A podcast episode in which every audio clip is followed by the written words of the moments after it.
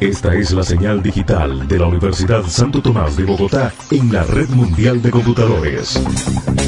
Un escenario en el ciberespacio para la ciencia, la tecnología, los descubrimientos, los avances científicos, la innovación. Escenario, una emisora de la red de Radio Universitaria de Colombia.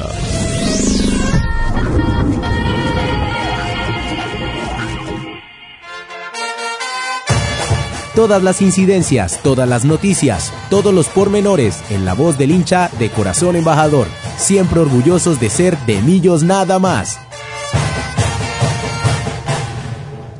En plena cuarentena, pero donde las mañanas se convierten en tardes, les damos la bienvenida a todos los oyentes de Escenario Radio en un nuevo de Millos nada más. Programa número 227. Hoy estamos originando desde la Universidad Santo Tomás, desde Escenario Radio, aquí en la sede de la 51 seguramente dependiendo de las condiciones de esta de este aislamiento eh, propuesto por por la alcaldía y por el distrito seguramente este será nuestro último programa desde cabina pero seguiremos conectados con todos ustedes para llevarles el programa de hinchas para hinchas eh, aquí desde la Universidad Santo Tomás. Eh, vamos a estar hablando de la asamblea que aún no termina la asamblea de accionistas de millonarios y vamos a estar con un invitado muy especial en la segunda parte del programa respecto a nuestras efemérides para el día de hoy y si tenemos tiempo también hablar, hablaremos un poquitico de las posibilidades de la eh, los cambios que tendrá el campeonato teniendo en cuenta el, el aplazamiento de la Euro y también de la Copa América. Vámonos, Eric, porfa, con nuestra primera sección y ya presentamos a la mesa de trabajo de hoy.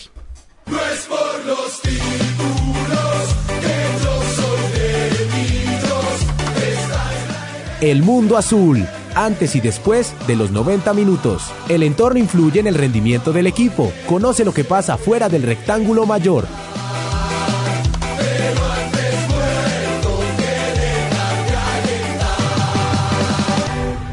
Arranquemos con nuestro director Juan Sebastián Pacheco, que ya está muy juicioso desde Estados Unidos conectándose.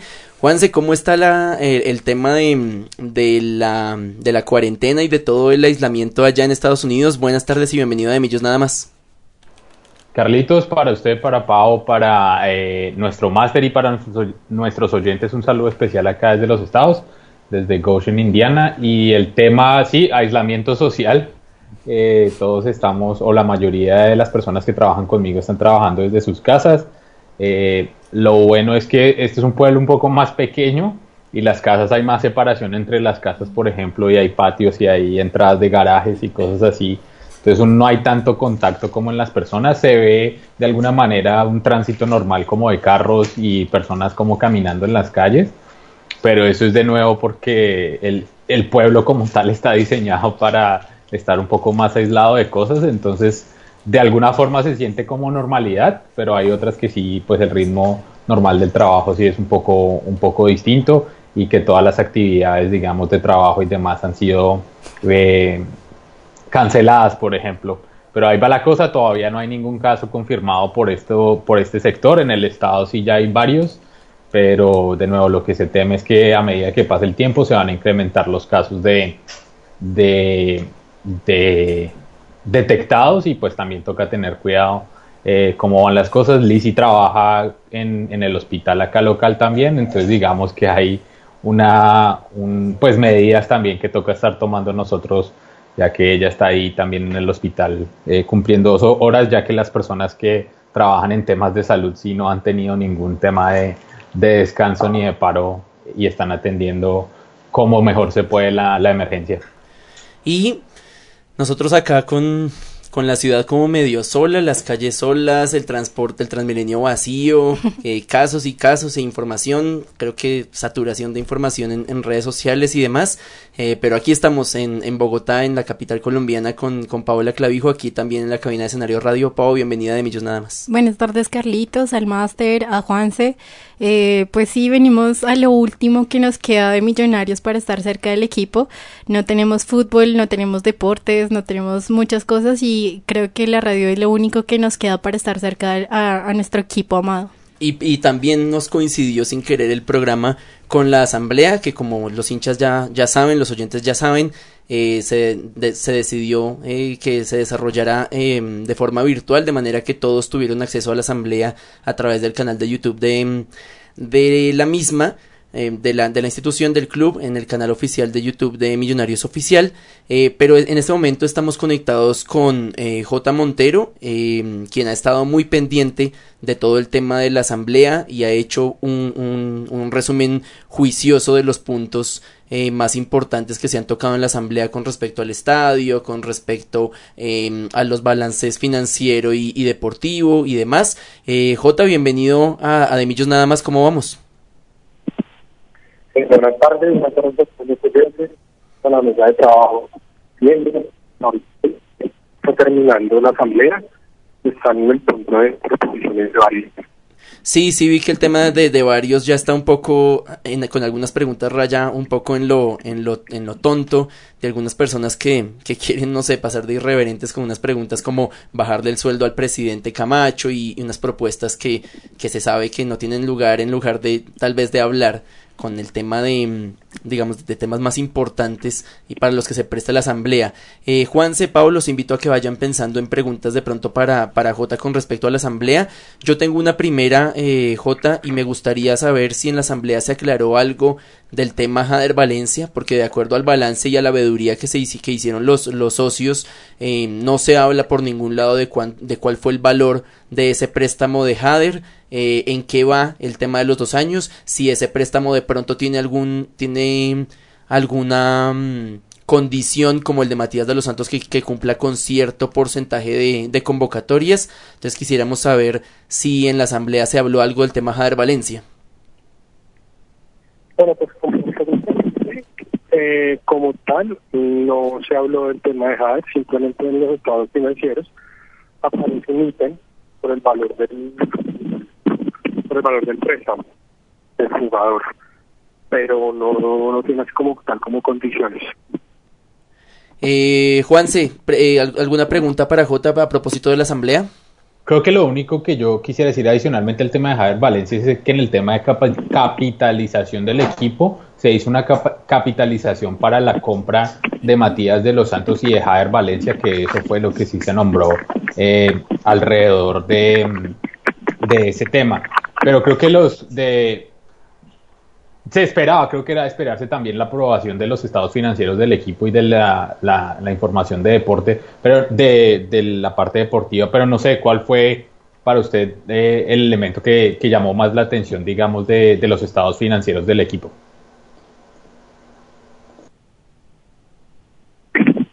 No, no muy bien.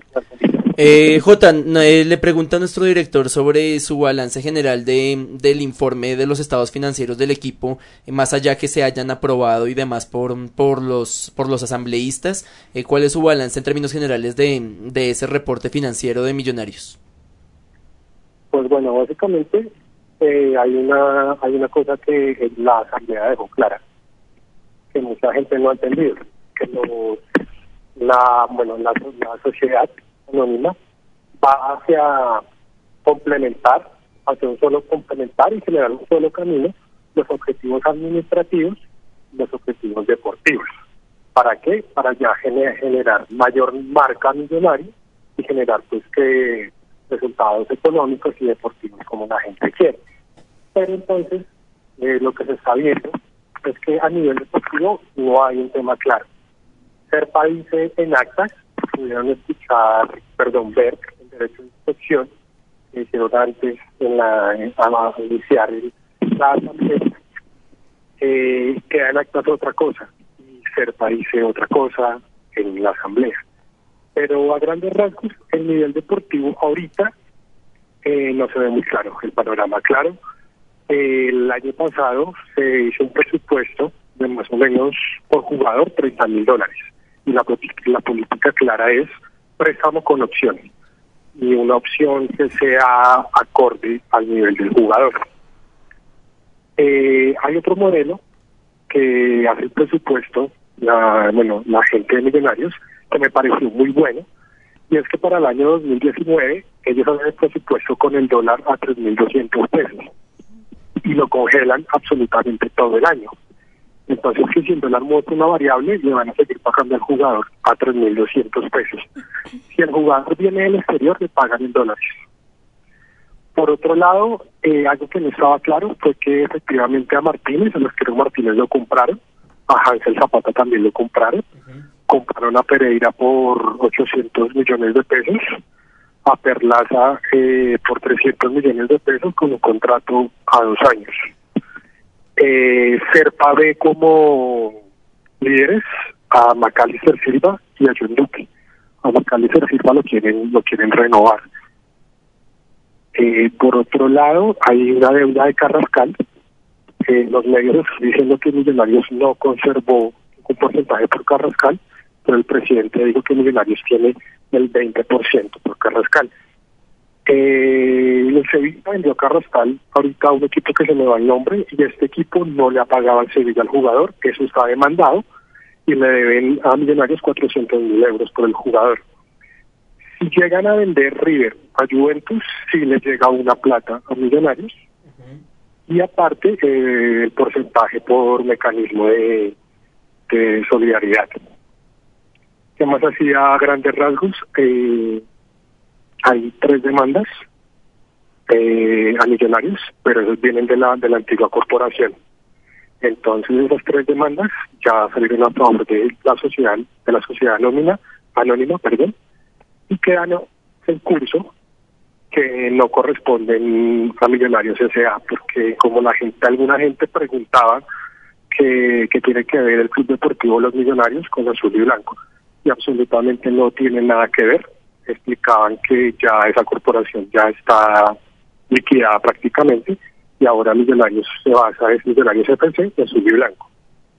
Hay una cosa que me deja como, al principio de la asamblea lo dejaban como entrever, y es que la Amber Capital quiere que Millonarios sea autosostenible.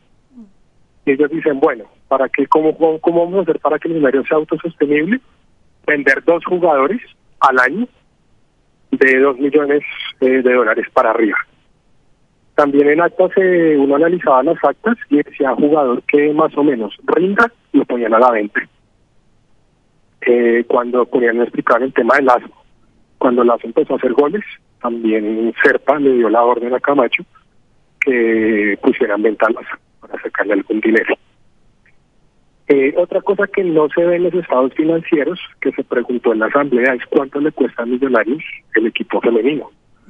el, equipo, el equipo femenino le cuesta a millones, 600 millones de pesos y le ingresan 250 millones por patrocinio de Allianz y de la Sergio Arboleda.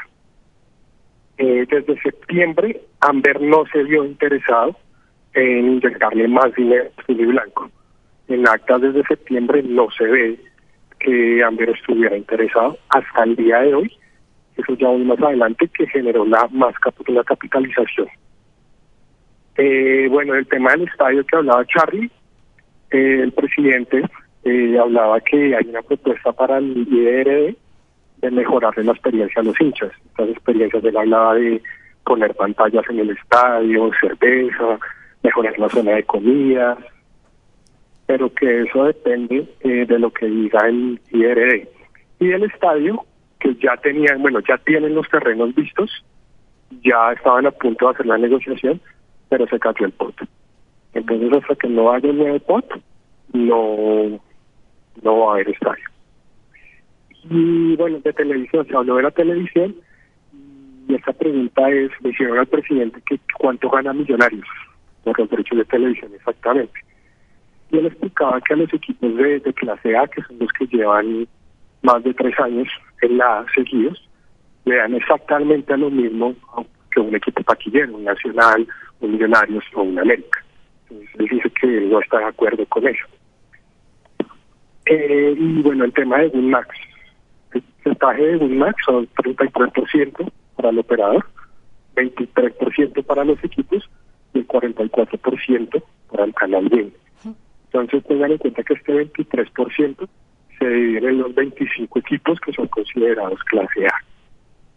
Y por último, eh, aprobaron la capitalización, ahí sí volvió a aparecer Amber, por un millón, por un valor de 3.300 millones de pesos.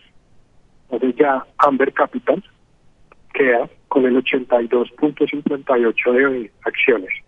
Entonces, eh, Amber es representado por Black Mesa.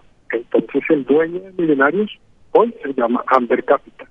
¿Y quien administra eso, esos valores a Amber Capital? Se llama Gustavo Serpa con su empresa Black Mesa. Entonces, en ese orden de ideas, el dueño de Millonarios se llama Gustavo Serpa. Entonces, a grandes rasgos, ese es el resumen de la asamblea. J, buenas tardes. Eh, quiero que nos cuentes más a fondo la propuesta para mejorar ingresos que menciona Camacho en la asamblea que pues dice que eh, una promoción de jugadores de base y otra de los ingresos por televisión. Quiero que nos, no sé, como que nos cuentes a, grandes rasgos eh, sobre este punto. Bueno, ellos dicen que Millonarios eh, debe tener una política de, jugadores. Entonces, ¿qué le dijeron a Gamero? Que tiene que poner jugadores de la, de la cantera a jugar.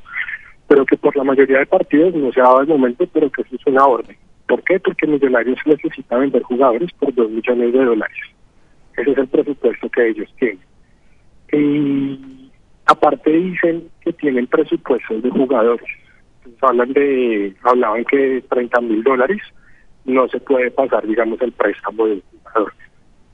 Eh, otra, hablando de jugadores, que tocas el tema, eh, a Gamero, todos los nombres que él pidió se los trajeron.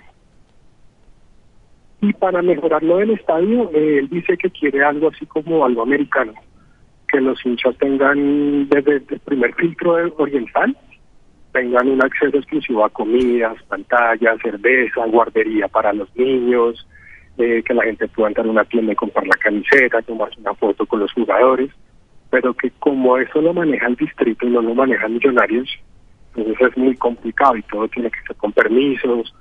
Eh, él dice que es posible que una persona salga de trabajar, que correr al estadio y mientras está haciendo la fila no, no sepa qué está pasando en el partido, entonces pues él quiere poner pantallas. Pero entonces que todo está en estudio y que está parado pues ahorita por la emergencia en la que estamos. Bueno, creo que los puntos más, más importantes quedaron aclarados. Eh, J, agradecemos mucho el, tiempo y la disposición para, para este de Millos nada más. Y bueno, esperemos a ver que, que todos estos proyectos que a veces suenan tan, tan idealizados, pues cuenten con la colaboración del distrito eh, en cuanto a, a seguir eh, jugando los partidos en el Campín y que el proyecto de estadio de acuerdo a ese, proyecto de, estado, de estadio propio, permita este tipo de experiencias que a algunos hinchas les interesan. Yo en lo personal, yo prefiero resultados deportivos antes que poderme tomar una cerveza en el estadio o, el tema de los niños, que son pues ya, ya, ya, son preferencias puntuales. Eh, pero bueno, en términos generales creo que todo muy claro. Jota, muchísimas gracias por estar con nosotros en Demillo. Nada más, un abrazo. Bueno, no, no, no, abrazo para todos y pues nada, simplemente pues apoyar el equipo y dejar claro que el equipo administrativamente se está manejando de una manera muy transparente y está generando las pérdidas normales por no clasificar, por no vender jugadores, pero el equipo administrativamente está bien. El panorama oscuro está en lo deportivo, que es lo que tiene que mejorar, y pues para allá, según cierto, están apuntando. Así es, chao J, gracias. Eh, ahí estaba eh, J. Montero acompañándonos en De nada más con todo el balance de la, de la asamblea. Juanse, creo que hablando, volviendo a lo deportivo, que es lo que en, gran parte nos atañe aquí en De nada más, em, eh, no sé si decir me preocupa, eh, pero en la asamblea le, le echan todo el agua sucia, limpia, toda la responsabilidad, se la echan a Gamero diciendo que a él se le cumplió con todo y si el equipo llega a fracasar, eh, pues va a ser responsabilidad de él, punto uno, y punto dos, si la idea es vender, apenas un jugador que medio se muestre, ya lo quieren vender para que el equipo sea autosostenible, no sé cómo pretenden hablar del proceso, que es lo que más o menos se buscaba con la contratación de Alberto Gamero. Sí, pero ahí hay un pasito atrás antes de llegar al tema gamero que creo que lo, que lo mencionó también eh, Gustavo Serpa cuando estaba haciendo su intervención y es que para él el plan de Amber se está dando. Y si el plan de Amber se está dando, se quiere decir, quiere decir que las cosas van como ellos estaban esperando que las cosas fueran. Y eso quiere decir también que había, y lo dijo claro, eh, lo dijo claro él, y yo creo que muchas personas como no lo escuchamos por el afán de estar pensando en necesitamos más, más ingresos o necesitamos inversión para jugadores y demás, que es que el tema es que dijo claramente se hizo un presupuesto y se le pasó el presupuesto al profesor Gamero y dentro de ese presupuesto se contrató los jugadores que se contrataron.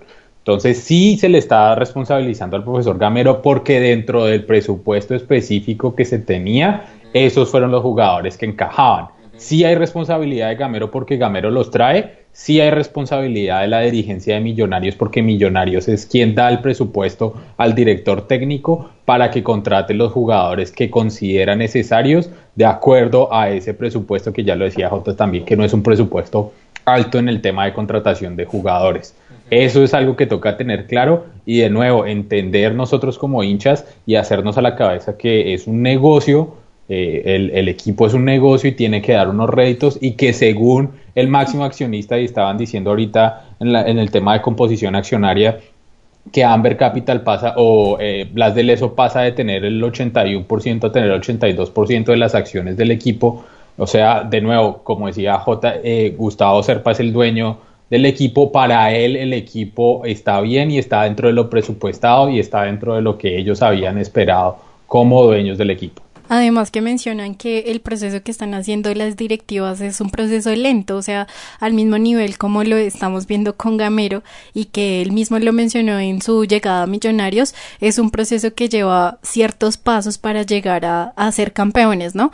Eh, creo que nos dejan, al menos en la parte directiva, como una nos vislumbran la, la, el camino, al menos en la parte directiva. Yo creo que echarle el agua y arrojarle todo el peso a Gamero tampoco es muy bueno porque por eso vimos que Pinto también dijo que necesitaba un proceso y lo acabamos a punta de comentarios, no solo nosotros los hinchas, sino también en, en los medios de comunicación.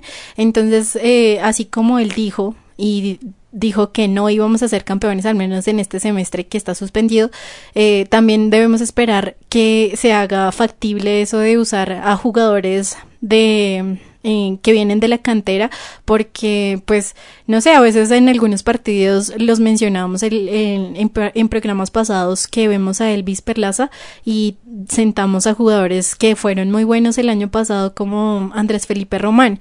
Entonces, eh, si queremos vender a un Andrés Felipe Román en un tiempo futuro, no lo podemos mantener sentado tampoco todo el tiempo viendo que Perlaza eh, puede descansar algunos partidos, ¿sí?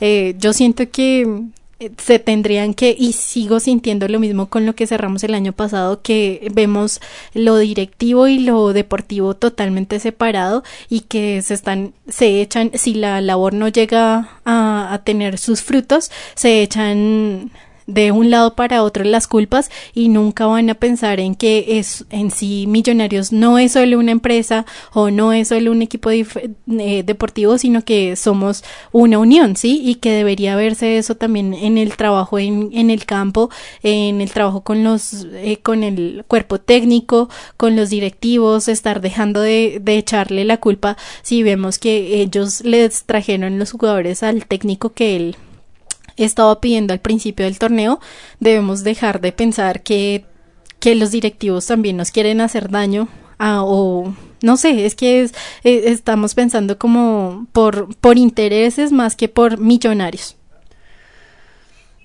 Desafortunadamente, en lo poco que pude estar pendiente de la asamblea, me, me clavaron como, como, me echaron como sal en la herida cuando el presidente Enrique Camacho habla del presupuesto aprobado desde la junta directiva para el tema de premios. Entonces, el, el, el, problema ahí es que volvemos y echamos el cassette para atrás y nos devolvemos al 5 de junio nuevamente y al tema de, de América y se hablan de miles de, de, de millones de, pesos en, en, premios aprobados por partidos puntuales, imagino yo partidos puntuales de acuerdo a la importancia de, del todos contra todos o los clásicos particulares, premios por clasificar a los, al, al cuadrangular, premios por pasar a la final.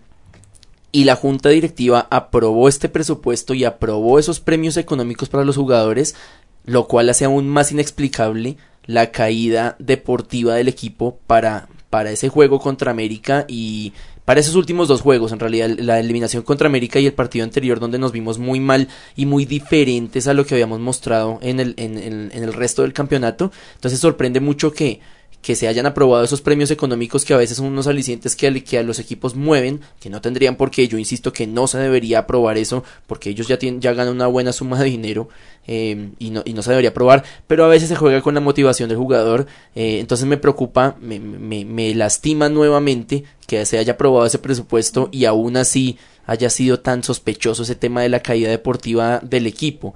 Eh, con respecto al estadio, hay que tener en cuenta que el, quienes niegan el tema del, del, de los territorios vistos para el estadio propio eh, son eh, todos los miembros de la administración de Enrique Peñalosa. Entonces estamos a la espera que con la nueva administración de, de Claudia eh, se reevalúe esta posibilidad del estadio porque creo que ahí tendríamos muchas más ventajas con respecto a, a un estadio propio y que los ingresos sean nuestros.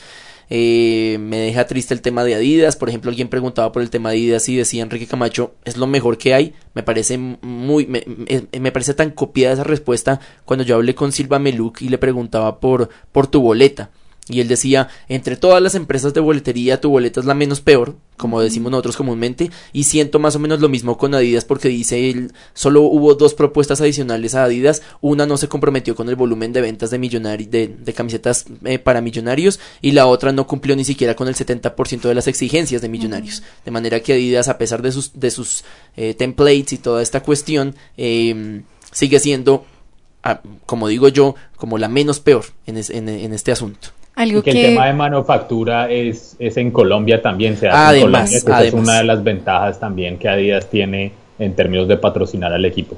Correcto. Algo que no le preguntamos a Jota y que si nos sigue escuchando, no sé si te puedes contactar con él, y es que no hablaron en sí de, del tema médico, porque creo que para los hinchas es muy importante saber las recuperaciones de los jugadores, cómo vamos a mirar, porque a veces tenemos muchas, muchas faltas en, en el cuerpo médico y creo que no hay claridad.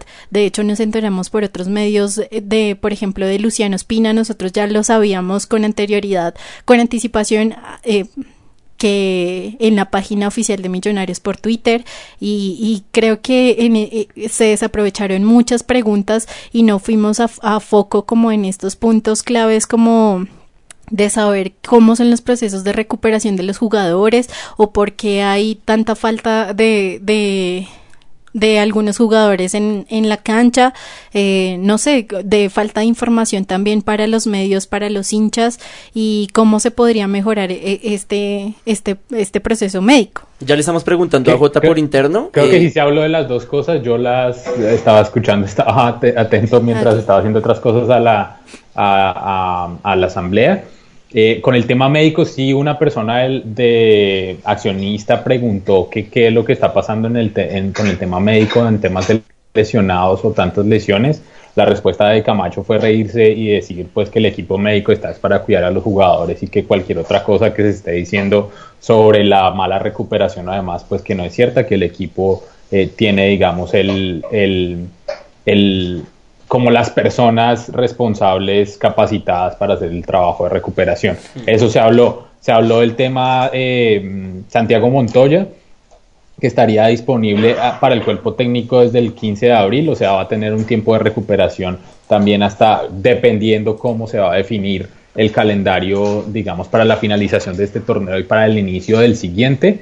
Eh, se habló del tema de comunicaciones también y la misma reiteración de, de decir del director de comunicaciones, de decir eh, todo lo que eh, sea oficial lo vamos a transmitir por las, eh, la política del equipo de transmitirlo por las redes oficiales del equipo, cualquier cosa que escuchen son solo eh, rumores y demás cosas o son también cosas que, información que se ha filtrado, pero hasta que nosotros no eh, confirmemos nada, pues no lo vamos a estar publicando y ese va a seguir, digamos, siendo el, la, operatividad del equipo en términos de comunicaciones. Hasta que no haya nadie confirmado, sea salida o compra o, digamos, incorporación de jugadores, digamos que no va a haber eh, mayor comunicación por parte de, de nuestro de las comunicaciones del equipo. Tenemos un invitado para la segunda parte del programa, de manera que hoy vamos a omitir nuestra pausa musical, vámonos con nuestra pausa institucional y ya estaremos de vuelta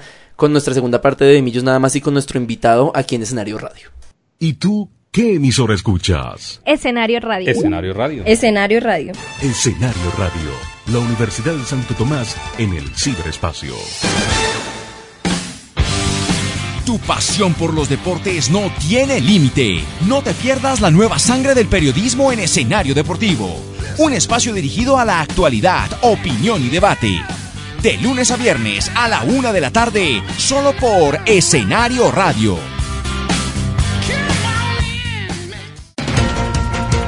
Escenario Radio, 24 horas de radio digital en el ciberespacio.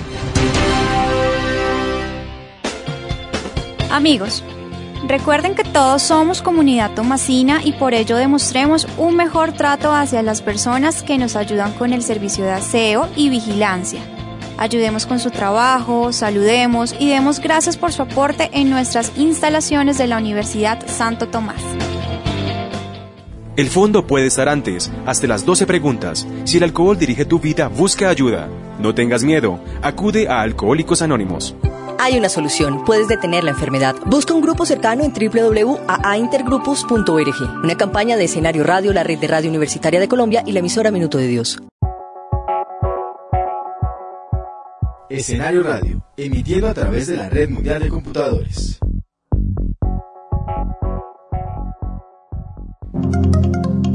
La Universidad Santo Tomás, primer claustro universitario de Colombia, forma profesionales con amplios conocimientos en ingeniería ambiental, capacitados para el desarrollo y administración de proyectos compatibles con la conservación de los recursos naturales, en la identificación de problemáticas ambientales y en la formulación de alternativas de solución. Para mayor información, consulta nuestra página www.usta.edu.co.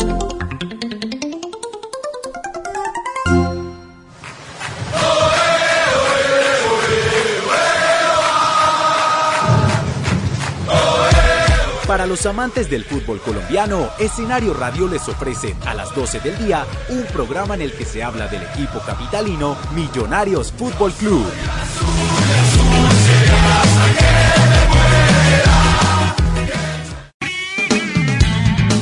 www.usta.edu.co Escenario Radio. Radio para la paz.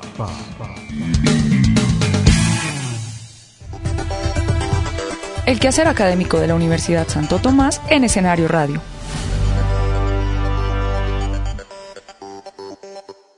No es por los títulos que yo soy de Millos. Recordar es vivir. Por eso, en Historia y Glorias, haremos memoria sobre la institución, aquellos jugadores que han dejado huella y las épocas memorables que siguen impresas en la mente de la hinchada.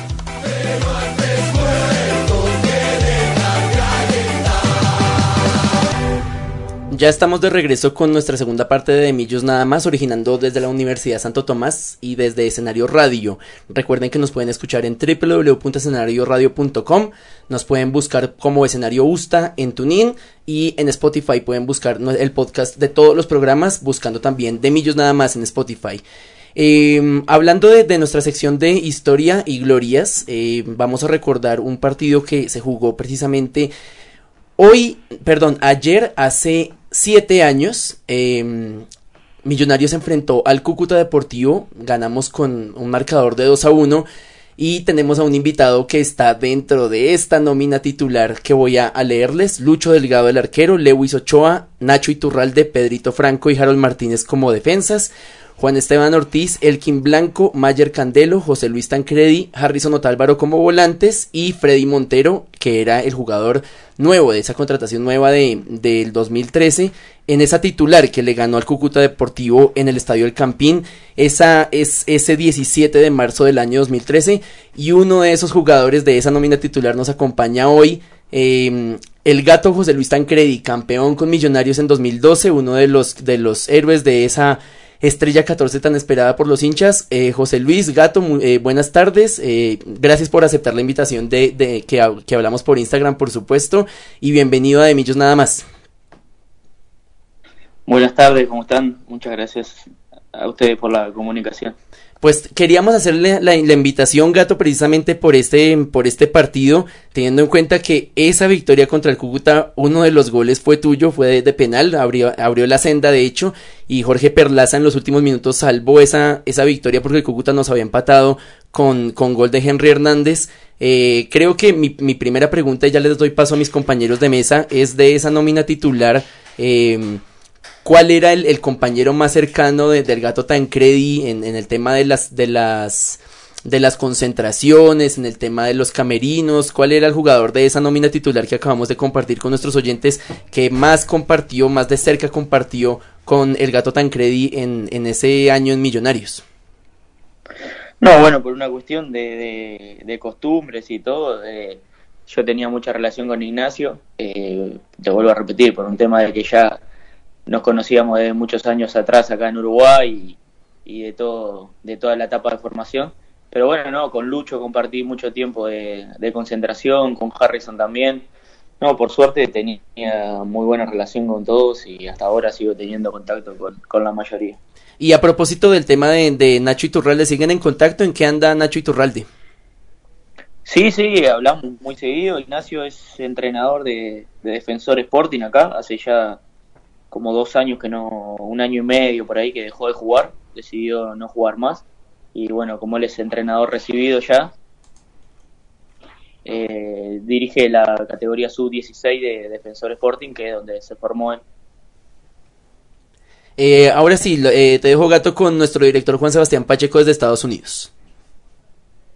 José Luis, un saludo especial. Eh, gracias por atender también el llamado de, de, Millos nada más a estar acá con nosotros. Es un placer para nosotros eh, tener a alguien eh, campeón con Millonarios que jugó, digamos, de una manera muy aguerrida también por el equipo y buenos recuerdos también como persona. pero ¿cuál fue, digamos, o qué fue los puntos que resaltaste, que puedes resaltar más de ese Millonarios campeón del 2012? Bueno, primero el, saludo para, para, ti también. Para mí siempre es un placer que, bueno que se sigan acordando de mí después de tantos años, después de, todo el tiempo que, ha pasado. Así que bueno, para mí siempre va a ser un placer eh, atenderlos. Eh, creo que, el equipo del 2012 y el de 2013 eh, mostraba muy buen juego, no importa quién jugara, porque bueno, se rotaban muchas veces los nombres. En 2012 cuando nos tocó jugar la, Sudamericana y la Liga, muchas veces eran dos equipos totalmente distintos y sin embargo eh, el modelo de juego, el ritmo de juego era, era muy bueno y bueno, creo que, que en ese momento se dio la lógica de que el mejor equipo de ese semestre habíamos sido nosotros y, bueno, se pudo llegar a concretar con un título que hay, hay veces que no pasa, ¿no? que el mejor equipo en, en el todos contra todos no, no termina siendo campeón.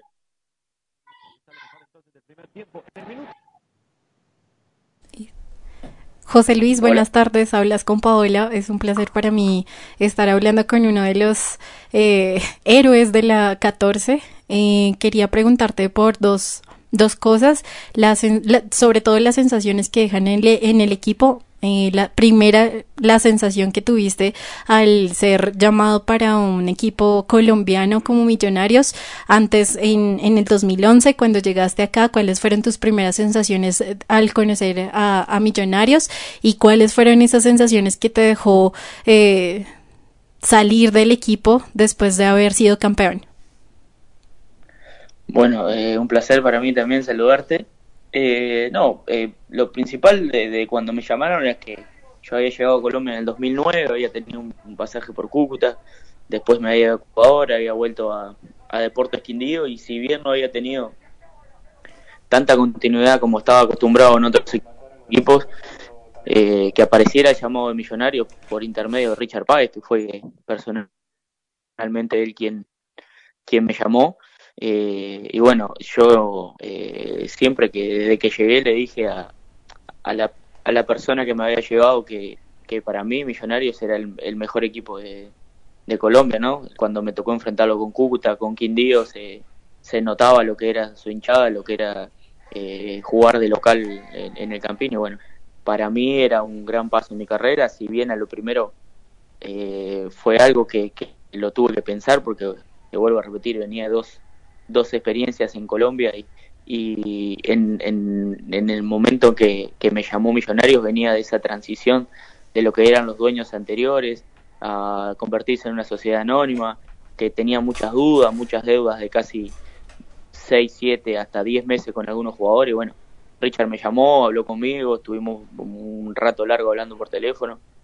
Me explicó lo que él quería, lo que él me había visto jugar, eh, que él iba a armar un equipo eh, a la manera de juego de él, a su pensamiento, y que bueno, yo entraba en, ese, en esa idea del juego y creo que, que esa llamada fue lo que me, terminó de, de, convencer de enfrentar un, un, desafío que sabía que iba a ser eh, bastante complicado, por lo que te decía anteriormente, todos los cambios que había en Millonario y aparte el hecho de que yo no venía de ser eh, un jugador clave en ninguno de los dos equipos, ni en Cúcuta ni en Quindío, sino que era un jugador que alternaba y que había tenido eh, pocos minutos el último semestre.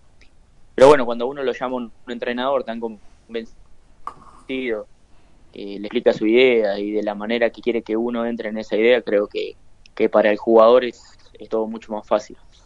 Con respecto a la segunda pregunta, bueno, eh, son cosas que pasan, eh, no sé, eh, obviamente cada entrenador tiene su, su librito, como dicen acá, o su idea de juego, sus jugadores, y bueno, el entrenador en ese momento consideró que, que yo ya no entraba en sus planes, y, y, bueno, yo lo tomé, lo tomé de esa manera.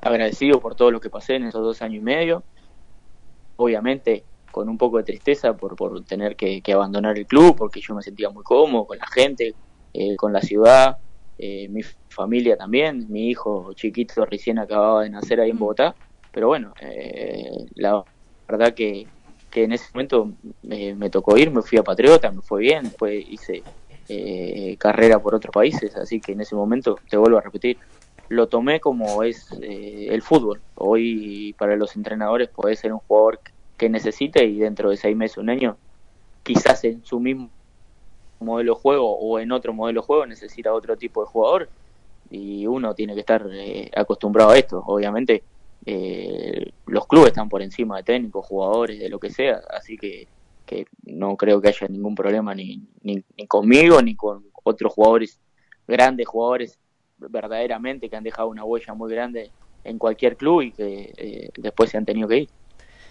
Eh, les iba a preguntar a mis compañeros de mesa por el gol que más recuerdan del, del gato Tancredi. Yo tengo uno en particular, bueno, tengo dos, pero uno es como tiene unos tintes como muy personales. Acabamos de hablar de un gol de, de tiro penal contra el Cúcuta, pero creo que este gol fue vital para el momento que estaba viendo Millonarios en 2012 y lo recordamos en este momento en De Millos nada más.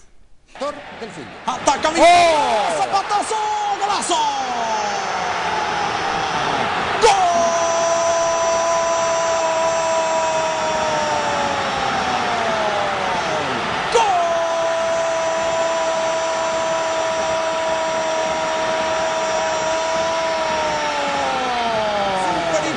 golazo de Millonarios. Apareció zapatazo, por favor. José Luis Tancredi. Así se le pega la pelota, amigo. Así arranca el segundo tiempo. Furioso, furioso Millonarios. Y este derechazo de José Luis. Y a guardar para arrancar el segundo tiempo. Y digo yo que era vital José Luis porque eh, al día siguiente nos íbamos a quedar sin, sin Sudamericana y una derrota contra el Tolima en esos cuadrangulares nos hubiera implicado seguramente comprometer la clasificación posterior que se dio a la final y después de un primer tiempo bien complicado se abre el segundo tiempo, segundos de, de, de comenzar ese segundo tiempo con un golazo de media distancia que los hinchas tenemos retratado y que fueron en sí en los cuadrangulares después de un, de un comienzo difícil con Pasto y con, y con Junior, eh, un, un repunte del, del equipo para buscar esa clasificación a la final.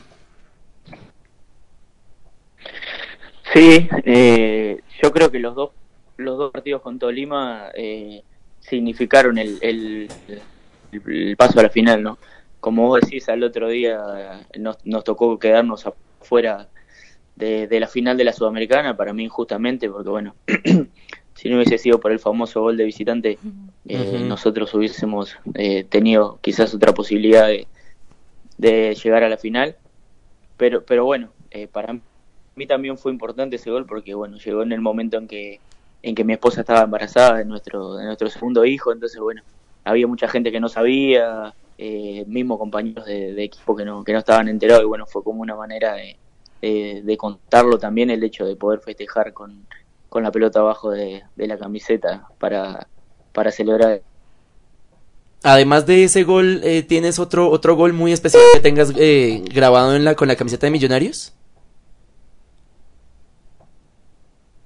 ¿Cómo? Perdóname. Eh, José Luis te preguntaba, además de ese gol, que, que para mí fue un, un gol vital por, por el tema del campeonato, si tenías otro gol en particular por, por, el, por la calidad del disparo o por alguna otra circunstancia, un gol que tuvieras muy presente con Millonarios. Eh, sí, el gol que le hice en la semifinal de Copa Junior en el Campín. Es un pase de Tolosa que yo recibo de pecho y le pego cruzado rastrero. Que creo que ese partido ganamos como 4 a 1, 4 a 0, no me acuerdo. Y fue el, el primer partido semifinal de, de la Copa, 2011. Ah, claro, y también camino para ser campeones y jugarlo contra, contra el Chico, precisamente en la final. Sí, sí, sí, ese partido de, de semifinal. Bueno, en Barranquilla empatamos 0 a 0 y bueno, después tocó las dos finales con, con Boyacá, chicos. Doblemente campeón entonces con, con Millonarios. Eh, Juanse, está con nosotros José Luis Tancredi. Eh, lo dejo para la última pregunta para el gato. Sí, José Luis, creo que también yo tengo Hola, en la no, memoria. que- con- se en un- corta, perdóname. en un- ¿Sí, me, ¿Sí me puedes escuchar, José Luis? Hola, Aló. ahí te escucho, de medio que se me corta, perdóname. Ok, no, no hay problema. Creo que también recuerdo uno eh, con- en clásico contra Santa Fe. Creo que José Luis era muy bueno en los remates de media distancia y creo que este también fue uno de esos. Ya estábamos en el minuto 45, ya casi en la edición, y fue el 2 por 0 también contra, contra Santa Fe. Pero como siempre una pregunta que, que hacemos, ¿cuál es el presente de José Luis Tancredi? ¿Y, y todavía sigues fútbol colombiano y todavía sigues a Millonarios? Eh, sí, eh, bueno, ac- acá lo que uno llega es lo que se entera por redes, obviamente yo sigo, sigo páginas o, sigo muchos periodistas mismos de, de Bogotá, de Colombia, entonces eh, me voy enterando de, de muchas cosas. Los partidos difícilmente lleguen, a veces en alguna cadena puedo agarrar algún resumen de partidos, pero, pero nada más, no pude ver los partidos de, de Sudamericana porque no los transmitieron acá, acá en Uruguay eh, con, con el equipo boliviano, que bueno, también tenía ex, compañeros ahí que, que quería mirar el partido, no, no, no pude verlo. Ahora yo en este momento es- estoy en el Club Atlético Cerro, tengo contrato por todo este año, bueno, ahora estamos eh, en la cuarentena, como, como, como se conoce mundialmente, por, por el hecho del, del contagio, acá ha sido eh, bastante alto de un día para otro el contagio, entonces bueno, se decidió desde el fin de semana parar todo, entrenamientos, partidos, todos, así que estamos entrenando en nuestras casas o en algún parque abierto haciendo algún tipo de entrenamiento personal, pero el fútbol está totalmente parado. José Luis, eh, tengo otra pregunta. Ya que ustedes están en el exterior, ¿cuál es la percepción de la liga colombiana? Porque nosotros pensamos que a veces, pues decir que, no sé, los periodistas dicen que nosotros somos la quinta mejor liga a nivel mundial y que quisiéramos saber una tercera opinión eh, del exterior, cómo se ve la liga colombiana allá en Uruguay o tu percepción, básicamente. No, bueno, mi percepción eh, es quizás un poco más profunda de lo que te puede decir una persona que no estuvo ahí. Digo, yo creo que la liga colombiana en Sudamérica y, y debe estar entre las tres primeras, para mí, por el nivel de juego, por el nivel de, de, de sus terrenos de juego, por el nivel de jugadores que hay. Eh, lo que pasa que el que no conoce la liga colombiana desde adentro o que no la vive fin de semana tras fin de semana, de lo único que puedo opinar es de, de algún resumen o de, de lo que pueden hacer los equipos en competencias internacionales. Pero a mí que me tocó estar eh, casi cinco años eh, en la liga, yo te puedo decir que es una liga de las que más crecido en, en, Sudamérica, de la que exporta un montón de jugadores eh, a, ligas de todo el mundo y de la que a nivel de competencia interna es, es muy alta. El, el sistema del torneo es muy bueno eh, le da mucha emoción en el tema de las, de las eliminaciones eh, y la verdad que eso hace que, que algún equipo que quizás pueda entrar eh, de octavo en el cuadrangular eh, termine disputando un título. Entonces, bueno, creo que eso lo hace, lo hace muy interesante, pero para mí el nivel eh, está entre las tres mejores de, de Sudamérica para mí. Eh, José Luis, ¿y cómo es el trato o cómo fue el trato para los extranjeros en el fútbol colombiano? No, conmigo muy bueno, yo no, no, no tengo ninguna queja de, de nada, eh, de ninguna de las ciudades que, que me tocó vivir, en todas pasé muy bien, mi familia en todas pasó muy bien, así que eh, yo lo único que tengo siempre es eh, agradecimiento y, y buenos recuerdos porque a mí la gente siempre me, me trató de maravilla.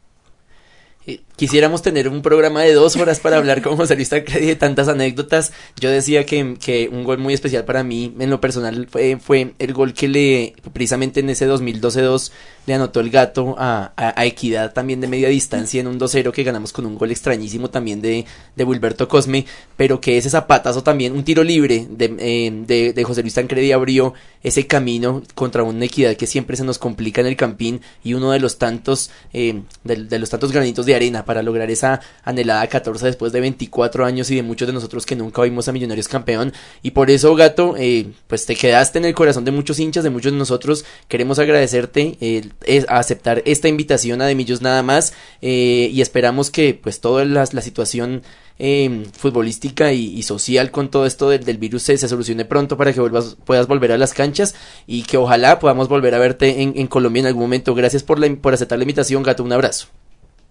No, bueno, muchas gracias a ustedes por, por la invitación. Como te decía recién, yo solo tengo palabras de agradecimiento para, para todo lo que es el, el país, para todo lo que es eh, su gente. Eh, yo, como le digo a todo el mundo, el regalo más lindo, uno de los regalos más lindos que, que, me, que te puede dar la vida es un hijo y bueno, eh, el mío nació ahí, así que bueno, voy a tener siempre ese agradecimiento eh, con la ciudad, con el país Así que bueno, estamos, estamos a las órdenes para lo que necesiten y bueno, que ojalá cuando, cuando todo vuelva a la normalidad, Millonarios pueda estar de vuelta peleando un título que es lo que, lo que el club y toda su gente se merece.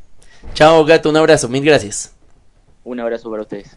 Ahí estaba José Luis Tancredi, campeón con Millonarios. Eh, ahí les tenía la sorpresa a mis compañeros de mesa, creo que no se lo esperaban, Juanse, y, y qué bueno recordar momentos precisamente en nuestra sección de historia y glorias.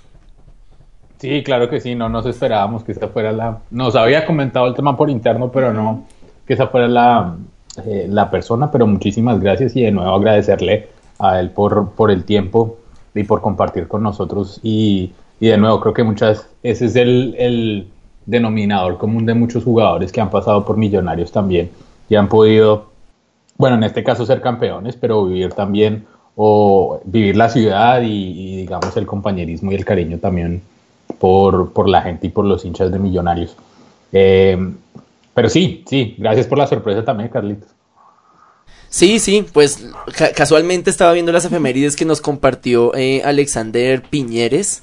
En, desde su cuenta de Twitter arroba statmillonarios y uno de los de los partidos que se conmemoraban por estos días era ese eh, encontré el contacto desde el gato y pues lo pude lograr y a pesar de, de que no sea no sé eh, Pau, a pesar de que no sea, eh, que digo yo, Mayer Candelo, uh -huh. eh, Pedro Franco, eh, el mismo Lucho Delgado, Hernán Torres, de todas maneras creo que a uno le emociona mucho hablar con uno de esos ídolos que uno vio y uno dice ídolos, para algunos es ídolo el gato, uh -huh. para otros no, pero es simplemente la emoción de hablar con alguien que, no, lo, como yo lo decía al cierre de la entrevista, eh, nos regaló esa estrella que esperamos por tanto tiempo. Es que Carlitos, solo el hecho de haber sido parte de ese momento, de de quitarnos esa sal de 24 años sin verlos campeón. Para mí, digamos, yo nunca los vi, los había visto campeones y, y solo el hecho de que ellos hayan sido parte del equipo de héroes que, que nos hayan dado la 14 ya tiene un, un lugar en nuestros corazones. Entonces, decir que él, eso no fue ídolo, yo creo que pues no sé, eh, nos deja ahí como unos debates que podemos seguir durante toda la vida. Eh, igual, pues gracias a ti también por, por todo lo que has hecho eh, para conseguir invitados así como él. igual, además, creo que Tancredi se queda en nuestros corazones por esa lastimosa lesión que tuvo y que nos dolió también por un jugador que después vino a ser también parte de, de, de Millonarios campeón eh, de Andrés Cadavid. Entonces creo que son más las cosas que deja buenas los jugadores así campeones con Millonarios que ponernos a discutir si este es más grande que Iguarán o que si este es más importante que tal otro, sí, pero él hizo parte de, de esa lucha con, con, con Millonarios y creo que lo vimos y lo escuchamos acá en, en The Millos nada más, que también le dejamos algo en su corazón. Hace 20 años, para cerrar con nuestro de Millos nada más de hoy, hace 20 años eh, pasaba esto en el estadio Nemesio Camacho el Campín. Tierra flojo Galván. de Millonarios.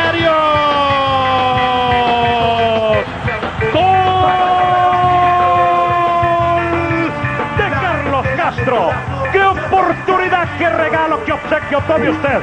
Y miren a quién le entregan, al goleador del equipo de los Millonarios, Carlos Castro.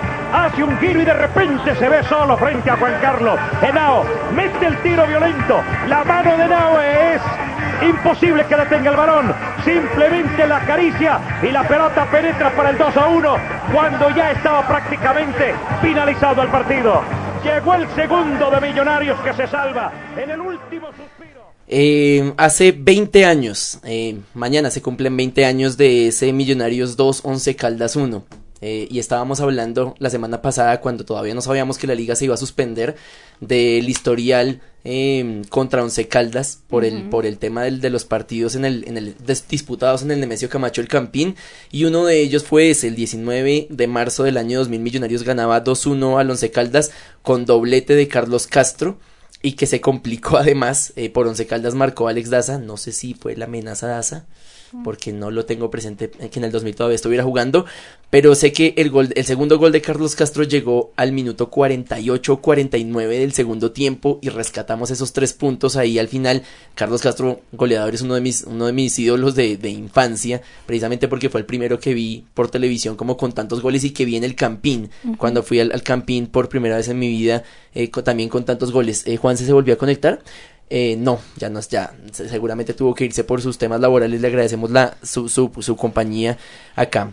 La nómina fue Andrés Roque, Roque López, Raúl Ramírez Gacha, Oscar Cortés, Alex Fernández, Oscar Millán, Luis Alberto García, el hijo del Chiqui, Bonner Mosquera, Jaime El Choco Suárez, el Flaco Rivera, Carlos Castro y Marcio Rodríguez Cruz. Fue la nómina que, que, que disputó ese 2-1. Tenemos más datos, pero se nos fue el tiempo con la entrevista al Gato Tancredi. Le agradecemos nuevamente a Alexander eh, Piñeres, arroba StatMillonarios, con todos los datos que, que nos regala para esta sección de Historia y Glorias.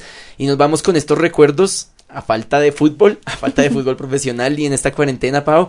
Y bueno, estaremos de hoy en ocho, eh, esperemos que sea posible estar de hoy en ocho en De Millos nada más, con más recuerdos, más anécdotas y con más análisis de lo que posiblemente va a ser el regreso de la liga, Pau. Un abrazo. Así es, Carlitos, esperando que todo a nivel mundial se mejore, ¿sí? Que sigamos todas las prevenciones que nos dan a nivel distrital y nacional.